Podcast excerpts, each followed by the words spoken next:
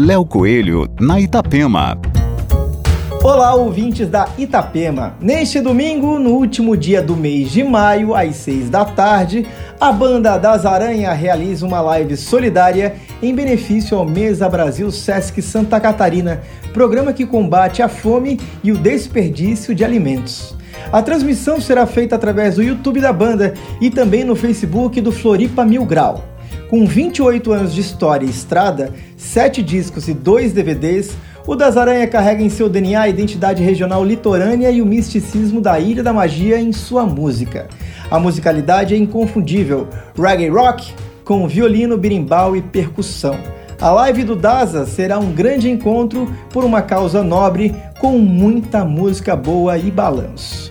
Aqui, Léo Coelho com as coisas boas da vida.